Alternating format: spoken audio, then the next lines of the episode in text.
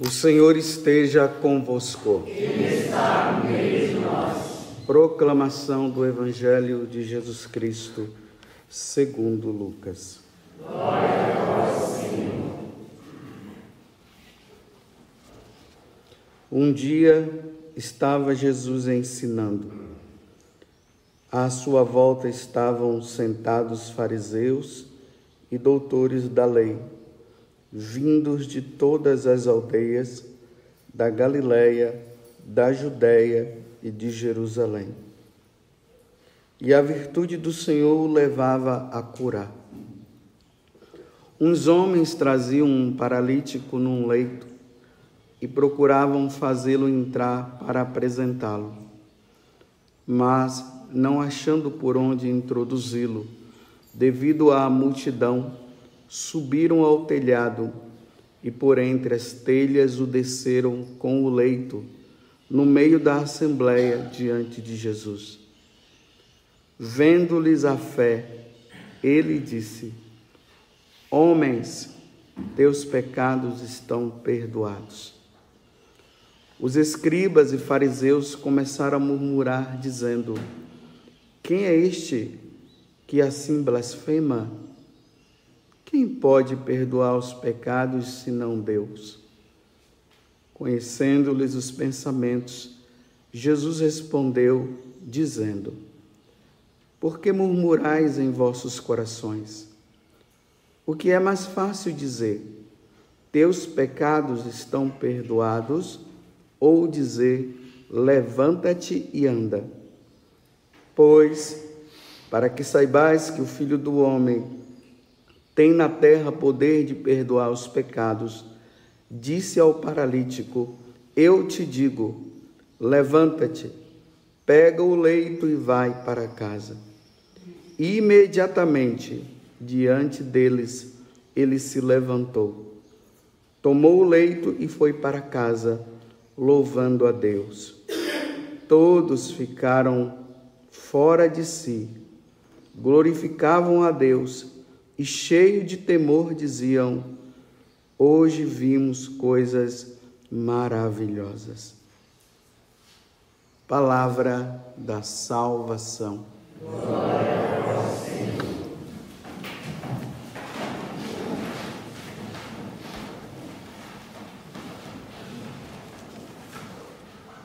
Meus irmãos e minhas irmãs, nós agora entramos na segunda semana do advento, que se deu ontem com o segundo domingo.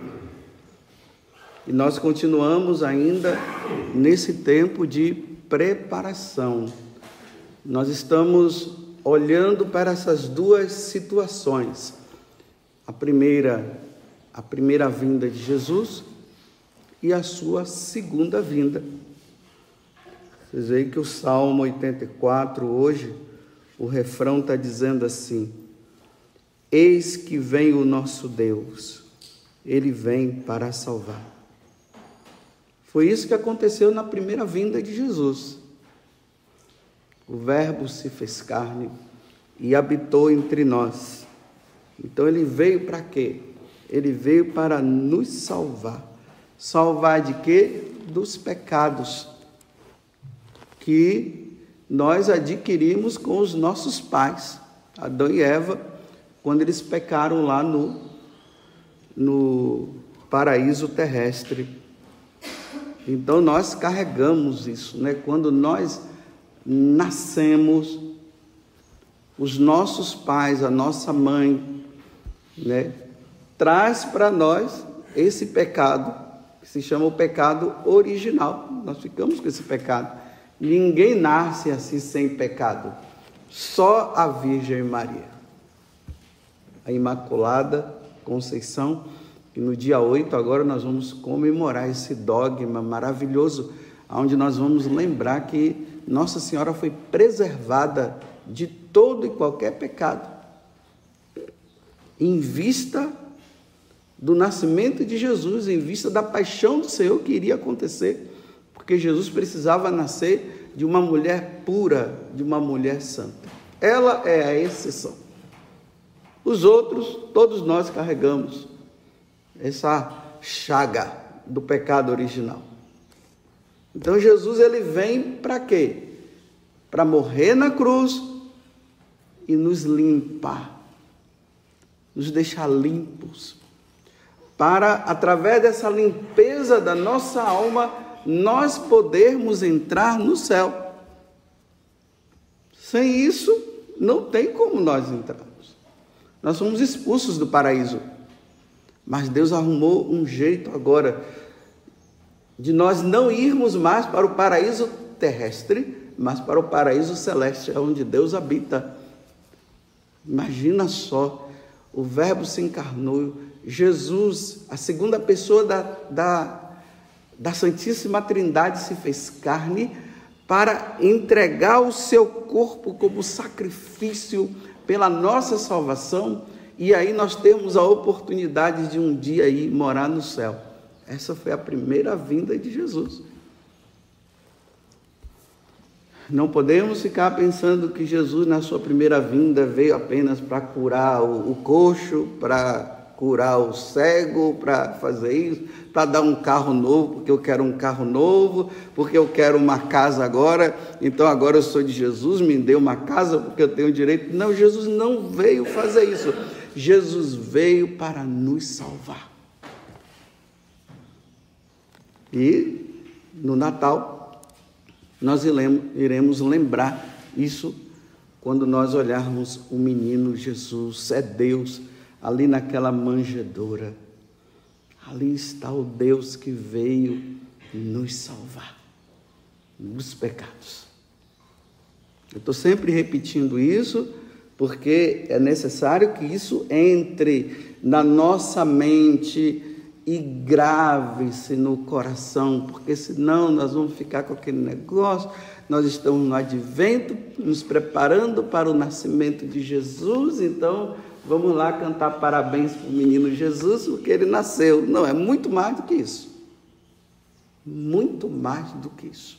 Então, essa é a primeira vinda. Agora, depois que ele morre na cruz, ressuscita e volta para o céu, ele prometeu a segunda vinda. Então, nesta segunda vinda vai ser diferente ele já não virá para morrer, ele virá para buscar os fiéis, aqueles que são fiéis, que estão levando uma vida santa. Aí esses irão com ele para o céu. E os que não foram fiéis não irão. Mas também não fiquem pensando que vai ficar aqui nesse mundo, que esse mundo vai desaparecer. Então, aqueles que não são fiéis, que não querem saber de Deus, irão para o destino da condenação eterna que foi preparado para Satanás. O inferno é para eles. E para aqueles que não querem levar uma vida santa. E aí entra uma coisa, aí vai ser o, o juízo universal, mas diariamente o Senhor está vindo buscar. E está levando, muitos estão morrendo aí. Então, aqueles que estão morrendo, se eles estão levando uma vida santa, se ele morre sem nenhum pecado, vai direto para o céu. Se leva uma vida santa, mas não caem em pecado mortal, mas caem em alguns pecadinhos que são veniais, eles irão para o purgatório. Isso é doutrina da Igreja Católica. Não vamos ouvir os protestantes que ficam dizendo que o purgatório não existe. Nós somos católicos, nós não somos protestantes. Então, se eles não acreditam, o problema é dele. Nós cremos, porque a Igreja assim nos ensina. E aqueles que morrem em estado de pecado mortal vão para o inferno. E aí, meus irmãos, tomem cuidado com uma heresia que está retornando na igreja. Que estão dizendo por aí que o inferno está vazio. Cuidado. Nossa Senhora mostrou para os pastorinhos. Os pastorinhos viam um mar de gente no inferno. Santa Faustina, tão conhecida, falou também. Santa Teresa d'Ávila também falou. Os santos padres falaram.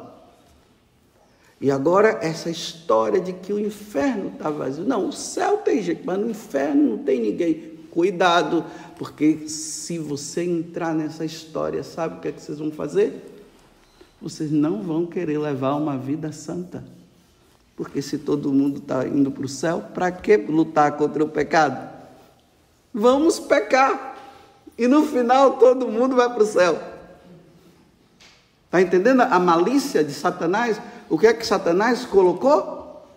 Então, não tem ninguém no inferno, todo mundo se salva. Não pode ficar dizendo que tem gente no inferno.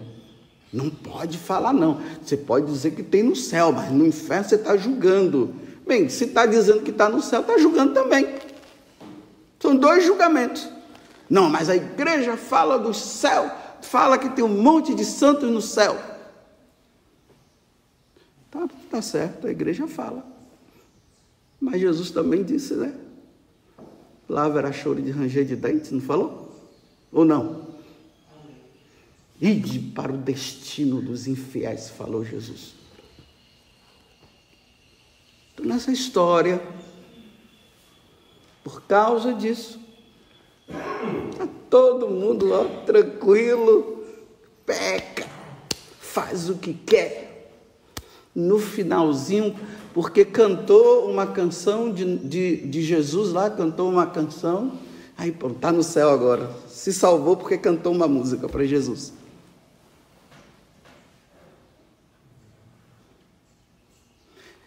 Se entrar no céu tem que batalhar. Essa vida de batalha, estou até suando aqui, ó, tem que suar.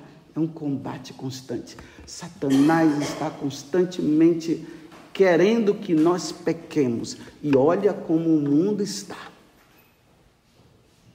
Olha como está. É só olhar, ver os, as redes sociais que você vai ver. O primeiro comercial que vem quando você entra no, em alguma coisa de YouTube ou sabe lá o que mais, já vem aquele comercial que já é alguma coisa relacionada, é sempre a área da castidade. Jesus falou que se pecarmos por pensamento, se olhar, pensarmos no pensamento, nós já cometemos o pecado, então o que é que Satanás fez? Está mandando assim, ó, de cheia, só olhar, já peca por pensamento, porque o desejo vem. E aí a gente encontra esse mundo que jaz nas trevas, que jaz no pecado. No final estão dizendo que fiquem tranquilos que todo mundo vai se salvar. Então está aí. A primeira vinda ele vem para nos salvar, a segunda vinda ele vem para levar os que forem fiéis, os que levaram uma vida santa. Então vamos agora ao Evangelho. Isso aqui foi toda uma introdução para nós entendermos o Evangelho de hoje. O Evangelho de hoje ele precisa ser contemplado, meditado dentro do contexto do advento. Então, o paralítico que foi levado, os caras tudo pensando que Jesus já ia dizer assim: oh, que peninha! Levanta-te e anda. Não. Jesus olha para aquele homem, ele vai na alma do homem. Nós vamos, nós olhamos o corpo paralisado. Jesus cura. Jesus não, Jesus olha a alma do homem e diz assim: cheia de pecado. Esquece a paralisia e ele diz: Homem, teus pecados estão perdoados. Eu acho que até o homem se espantou e os amigos dele também, porque estava querendo que Jesus curasse, Jesus teus pecados estão perdoados. Eles não foram atrás de Jesus para Jesus perdoar pecado. Eles foram atrás de Jesus para Jesus curar a paralisia. Se os fariseus, os doutores da lei, não ficassem questionando, dizendo quem é ele para dizer que ele é um pecado, que, que esse homem aí é, tem pecado, quem Quem é ele para perdoar os pecados? Ele não é Deus, ele está se fazendo de Deus. Se não tivesse essa pergunta, provavelmente o homem ia voltar paralítico de novo. Mas perdoado. Aí Jesus olha para eles e diz: Ah, então tá bom. Vocês acham que eu não tenho poder de perdoar pecado? Não, eu vou mostrar a você que eu tenho poder curando esse homem. Aí Jesus cura e diz assim: Pronto, aí, tá vendo? Qual é o mais fácil? Perdoar o pecado ou curar o homem? Tá bom, eu vou fazer para Levanta, vai, levanta, pronto. Quando ele levanta, ele está dizendo agora, tá vendo? Se eu tenho o poder de fazer com que esse paralítico fique bom, imagina eu, eu sou Deus para perdoar o pecado dele. Para vocês verem, meus irmãos, e entendam bastante o que eu vou dizer. Não é que Deus quer que nós fiquemos doentes, que nós sejamos paralíticos, nem nada. Mas aqui está bem claro que o mais importante que Deus olha no ser humano é o perdão dos pecados. Porque um paralítico ele poderia morrer paralítico, mas cheio de pecado e não se salvar.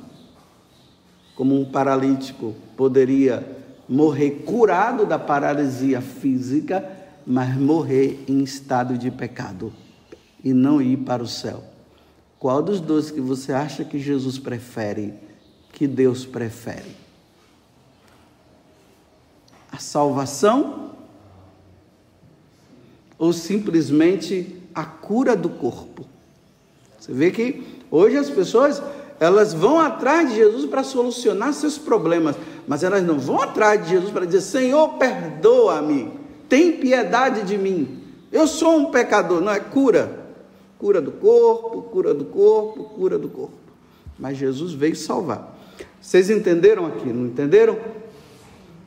Não estou dizendo também que Jesus não queira curar. Se ele quiser, ele cura. Ele cure. Mas o mais importante é a nossa salvação. Agora vejam, dentro do contexto desse evangelho, então vamos agora, Jesus está às portas, não sabemos a hora, ele está apenas aguardando o Pai dizer: Vai, meu filho, buscar os que são fiéis. A segunda vinda. Então, dentro desse contexto, nós precisamos, precisaremos estar em estado de graça. E para estar em estado de graça, só através do perdão dos pecados, para estar em estado de graça. Então existem duas formas de nós estarmos em estado de graça. Os não católicos, os não católicos, eles precisarão se batizar para entrar em estado de graça. Ide por todo mundo, Mateus 28. Ide por todo mundo, pregai o evangelho a todas as criaturas, todas as nações. Quem crê e for batizado será salvo. Quem não crê já está condenado. Está levando uma vida de condenação. Então, a primeira coisa, nessa preparação para a segunda vinda de Jesus, para o Natal, mas para a segunda vinda de Jesus, todos, todas as nações precisarão estar batizadas. Aqui eu não vou entrar no detalhe daqueles que não ouviram, porque o tempo não dá, então vamos estudar o catecismo que lá vai ensinar. Aqueles que não conseguiram ouvir a mensagem do Evangelho, que, como é que vai ser então? Bem, serão julgados pela lei natural. Então, vão estudar e saber o que é a lei natural, aí vocês vão entender. Eu estou falando aqueles que ouvirem, ouvirem que a salvação vem, vem por meio de Jesus Cristo e precisa crer em Jesus. Ele ouviu a pregação do Evangelho. Aí ele diz assim: Eu não quero saber, vou continuar na minha religião. Está condenado. Porque ouviu e não quis. Porque Deus não força. Deus fala e nós teremos que dar a nossa resposta. É aquilo que os evangélicos falam, né? Aceitar Jesus como Salvador. Então, aceitou Jesus como Salvador, tem que ser batizado. Porque o batismo nos traz a situação de inocência. Aquilo que aconteceu com Adão e Eva antes de pecar, é nesse estado que nós ficamos. Sem nenhum pecado. Prontinho para entrar no céu.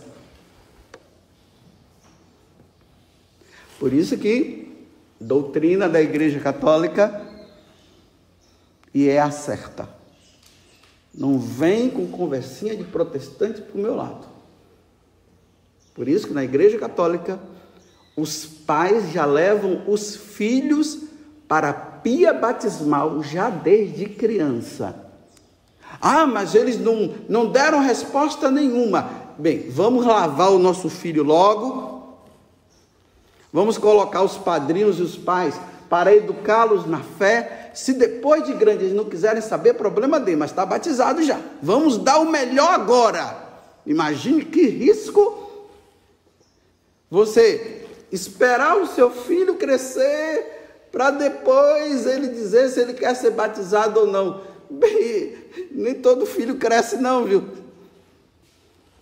Tem gente, criança não morre não, só morre adulto, né? Criança não morre? Então, é preciso ver isso. Criança morre, adolescente morre e adulto morre. A Igreja Católica, percebendo isso, já batiza a família inteira. Imagine lá na, na, no, no capítulo 10 dos Atos dos Apóstolos. A casa de Cornélios. A família toda lá foi batizada. Compreenderam aqui? Então tá bom. Isso é doutrina da Igreja Católica. E se é doutrina da Igreja Católica, é a certa. Não fique aí pais católicos com cabeça de protestante, dizendo que meu filho só vai ser batizado quando ele tiver grande. Você está colocando em risco a salvação do seu filho. E aí, se tiver o adulto que não foi batizado, aí vai ser também. Compreenderam? Essa é a, é a primeira preparação. Você que não é batizado, se batize na Igreja Católica. E afinal de contas, o batismo é da Igreja Católica, viu? O resto é imitação. É imitação. Então o batismo é aqui. Não é batizado, se você tem algum parente adulto aí ou criança, eu, eu fico observando, né? Quantos avós que estão sofrendo porque os filhos os filhos deles os pais, né? Os seus filhos, que agora têm os seus filhos, que são os netos, olha que confusão. Vocês entenderam bem. Não querem batizar, estão os avós na maior preocupação, porque os filhos se tornaram pagãos, se tornaram ateus, eles foram batizados pelos seus os pais, levaram eles para pia batismal, e agora eles, como são ateus, eles não querem batizar os seus filhos. Os avós estão sofrendo com isso, porque estão preocupados de ver os seus netos crescerem, e eles não conseguem batizar, porque os filhos não querem. Claro, fiquem tranquilos, né? Se o impedimento foi dos pais, a culpa será dos pais. Se essa criança morrer, está na misericórdia de Deus. Ela não foi batizada porque o pai não quis e a mãe não quis. Pai e mãe problema dele. Vão pagar por não terem permitido que seus filhos fossem batizados. Está na misericórdia de Deus se essa criança morrer sem o batismo por causa dos pais. Não foi culpa deles. Compreenderam, né? Ok, essa é a primeira. E agora os batizados. Como os batizados agora? Porque os batizados deveriam não pecar. Na primeira carta de São João ele diz bem assim: aquele que é de Deus não peca. Deveríamos não pecar mais, sabia? Deveríamos não deveríamos pecar. Era para sermos batizados e sempre estar na inocência. Mas a fraqueza humana está aí. E aí a gente observa, né? Quantas vezes você já caiu em pecado mortal depois de ser batizado, hein? Quantos adultérios? Quantas pessoas que abandonaram a igreja e foram para essas falsas igrejas, para essas religiões que tem por aí, Estou falando para os católicos, orientando os católicos. Então, deixou de ir na igreja, foi para o Espiritismo, foi para outras igrejas aí, igre é, foram para outras religiões. Abandonar, isso é apostasia, isso é pecado contra o primeiro mandamento. Amar a Deus sobre todas as coisas consiste nisso. Não abandonar a igreja, Aí pecado contra a castidade, roubos, matanças. Oh, se o batismo nos redime, e agora? Senhor, sou batizado, mas caí nesse pecado mortal, como é que eu vou me livrar agora? Jesus é um espetáculo. Ele é o máximo. João capítulo 20, versículo 23. Logo após a ressurreição, Jesus vai lá no cenáculo, encontra os apóstolos lá, tudo com medo. Aí ele sopra receber o Espírito Santo ele diz: Aqueles a quem perdoardes os pecados, ser-lhes-ão perdoados. Aqueles a quem retiverdes, está se referindo aos apóstolos, ser-lhes-ão retidos. Instituiu o sacramento da confissão. Agora os batizados só têm uma opção: ir para o confessionário. Caiu em pecado, tem que ir para o confessionário. Se não for, vai estar tá frito aqui e vai fritar depois. Para sempre. E eu sei que você não quer ser frito para sempre.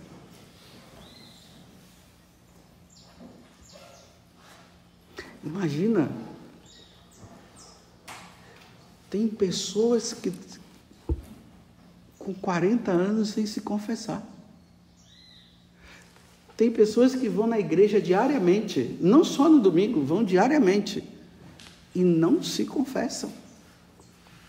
Isso é ideia protestante. Os protestantes é assim. Depois que você entrega a sua vida para Jesus, pronto, você já está salvo. Você pode adulterar, pode fazer o que quiser, porque agora você é de Jesus, mas você é de Jesus, mas pode continuar pecando. É assim. Pecado de batizado só é absolvido no confessionário. Agora, outra heresia que está surgindo, né? A outra heresia é essa. Olha o que Satanás colocou. Não precisa se confessar, não. Você não precisa se confessar mais. E essa história de você não precisa mais confessar. Tem muitos irmãos meus no sacerdócio que estão descansando bastante, viu? Porque ficar ali dentro daquela salinha fechada e entra um e entra outro. E só para falar porcaria não é fácil não. Aí tem umas pessoas que vêm, que chega lá e dizem assim, padre, eu vim aqui para agradecer. Ele diz, não, aqui não se agradece não, meu filho. Ah, padre, eu vim aqui para dar um testemunho. Meu filho aqui não dá testemunho, aqui é para falar pecado, meu filho. Não dá testemunho aqui, não. Fala os seus pecados. Seria muito bom né, eu estar ali ouvindo, né? A pessoa dizendo, ô oh, Padre José Augusto, eu vim aqui para agradecer o Senhor, porque, nossa, aquela pregação, aquela atitude sua naquele dia me converteu. Nossa, eu ia ficar todo cheio. Conta mais, conta mais, conta mais que eu quero ouvir. Eu ia ficar igual o sapo boi, como eu brinco aqui, né? Encher, encher, encher, encher. E depois o pessoal ia ouvir lá, bum, explodiu de tanto orgulho e vaidade. Se sentiu tal lá do outro lado. Seria bom vocês irem lá para contar testemunho, mas não. Aí quando vocês vão contar testemunho, nossa senhora diz, não, testemunho aqui não, pelo amor de Deus. Fala pecado, fala porcaria. Fala todas as suas porcarias. Antes que Jesus venha, fale todas as suas porcarias aqui, aqui para você ser absolvido, porque Jesus está voltando e você não pode é, aguardar. Jesus não pode chegar e encontrar você em estado de pecado mortal. Fala logo, meu filho, fala.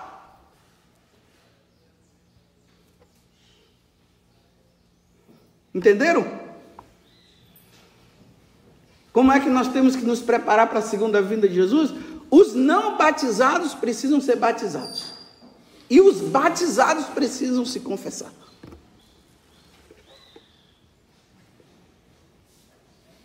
Porque Jesus pode vir a qualquer momento. Vou terminar né, com uma coisa, é, é, se não fosse, é, é drástica, mas é cômica. Eu já contei aqui, fui fazer um, uma exéquia de uma mulher. Então tá lá o corpo dela. Quando eu chego, pego o livrinho, o sacramentário, começo a fazer as, as orações. De repente, tudo rodou na minha frente e eu já fui caindo assim, quase que eu caí em cima da morta. Rodou tudo assim, aí eu segurei, os, o pessoal, opa, eu disse, depois eu fui calma, aí fui ali, fui retomando, mas de vez em quando voltava, deve ter sido a pressão que caiu, né? Mas já pensou que coisa cômica e drástica, né? O Padre Augusto vai fazer Ezequiel e morre do lado da morta. Não ia ser drástico? Cômico. Vocês iam ficar, depois de alguns anos, todo mundo ia ficar rindo, kkkk. E, e ali o pessoal ia dizer, o que aconteceu? O, a morta tá lá e o morto cá. Né? Ia ser, não ia ser? Aí o pessoal dizendo assim. É, eu, gente colocando a mão na boca assim, para não rir, dizendo assim. Hum, veio enterrar o morto e foi com ele, foi com ela também. Por que, que eu estou dizendo isso? Agora voltando para o lado sério. Meus irmãos, já pensou se eu morresse ali naquela hora e não estivesse preparado?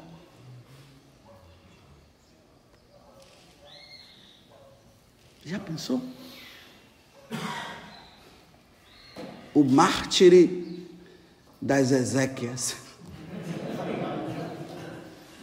Mas sem preparação nenhuma. Foi enterrar o outro a outra e ele também foi e sempre está preparado. Está vendo que a gente precisa estar preparado? Aí eu termino com o que a Vanúzia falou para mim esses dias que eu falei ontem. Né? Aí a Vanúzia disse assim, mandou uma mensagem para mim, Padre, não permita de hoje em diante nenhuma gota de pecado na tua vida. Aí eu respondi, perguntei, não entendi.